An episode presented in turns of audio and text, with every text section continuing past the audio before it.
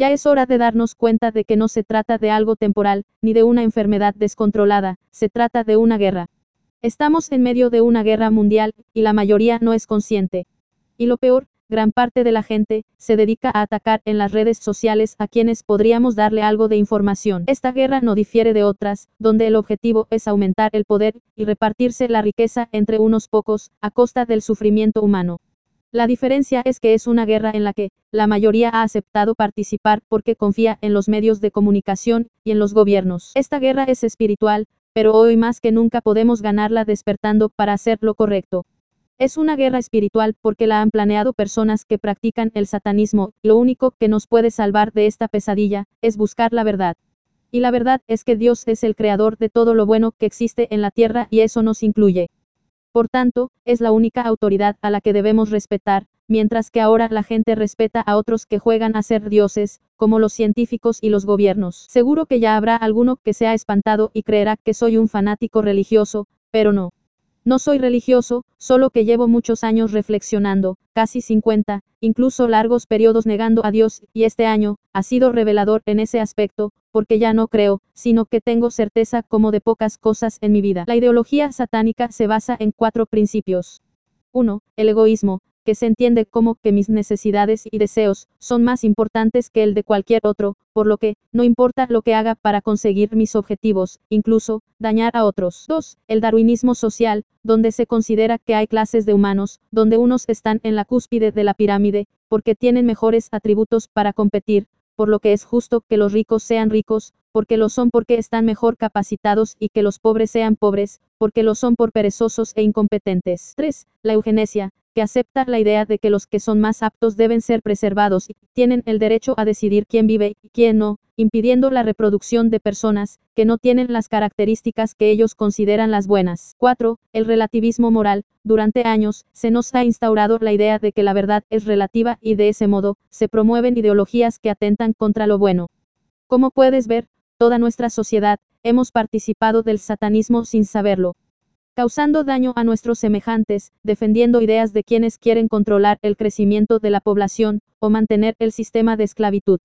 Te daré algunos ejemplos. 1. La ideología de género, con la idea de que existen más géneros que el masculino y femenino, eugenesia y relativismo moral. 2. El feminismo y el machismo, egoísmo y eugenesia. 3. El aborto inducido como una forma de control de la natalidad, eugenesia y relativismo moral. 4. Los anticonceptivos gratuitos a los sectores marginales, incluida pastilla del día después, eugenesia.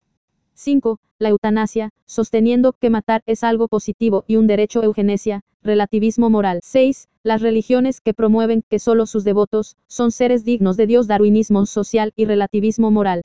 7. Los partidos políticos que mantienen a la población, con el engaño de la autoridad todas juntas. 8. Las teorías y movimientos New Age, con la idea de que todo pasa por algo, que la verdad es relativa, indiferencia ante la maldad, no juzgues y la falsa ley de atracción relativismo moral, egoísmo. 9. La anulación de la sexualidad, con el control hormonal de la testosterona, no quieren hombres fuertes que defiendan a su manada, por eso, han anulado al macho, asociando macho a algo malo.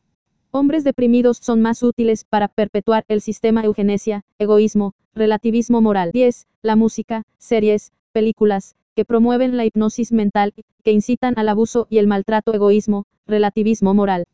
Toledo, 22.0421, 23 y 1. 11. El dogma científico, donde no existe diversidad de opiniones, ni pensamiento crítico. Dictadura sanitaria global, con vacunación obligatoria, protocolos de salud obligatorios, donde se cumple un protocolo y no se trata a la persona. Eugenesia, relativismo moral, darwinismo social, egoísmo. 12. La donación de órganos, donde alguien espera que muera otro para salvarse, relativismo moral, egoísmo, eugenesia, darwinismo social. 13. Vientres de alquiler y fertilización asistida, donde el que tiene dinero compra bebés, egoísmo, relativismo moral, darwinismo social y eugenesia. Estamos en una tercera guerra mundial, donde se ha creado caos, incertidumbre, muertes y sufrimiento innecesarios, mintiéndonos sobre el origen de las enfermedades, sobre la cura de las mismas y sobre la existencia de virus patógenos. Todo el lenguaje que se usa en las declaraciones de los gobiernos es de guerra, y las medidas también, hablan de confinamiento, estado de emergencia, lucha contra un virus, toque de queda, ganaremos esta batalla juntos, Ed. Cada vez que obedeces y te sometes a las medidas antinaturales de los gobiernos, estás validando que el satanismo continúe.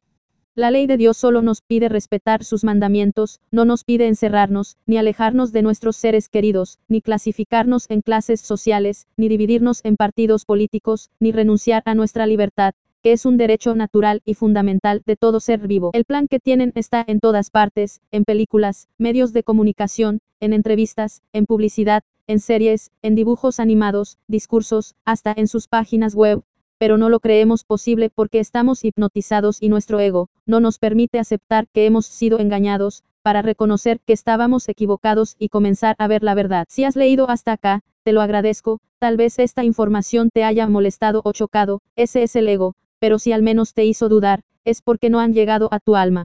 Es hora de salir de la hipnosis, para darnos cuenta de que hay una verdad que es el conocimiento, la luz, que deja atrás toda oscuridad y sufrimiento.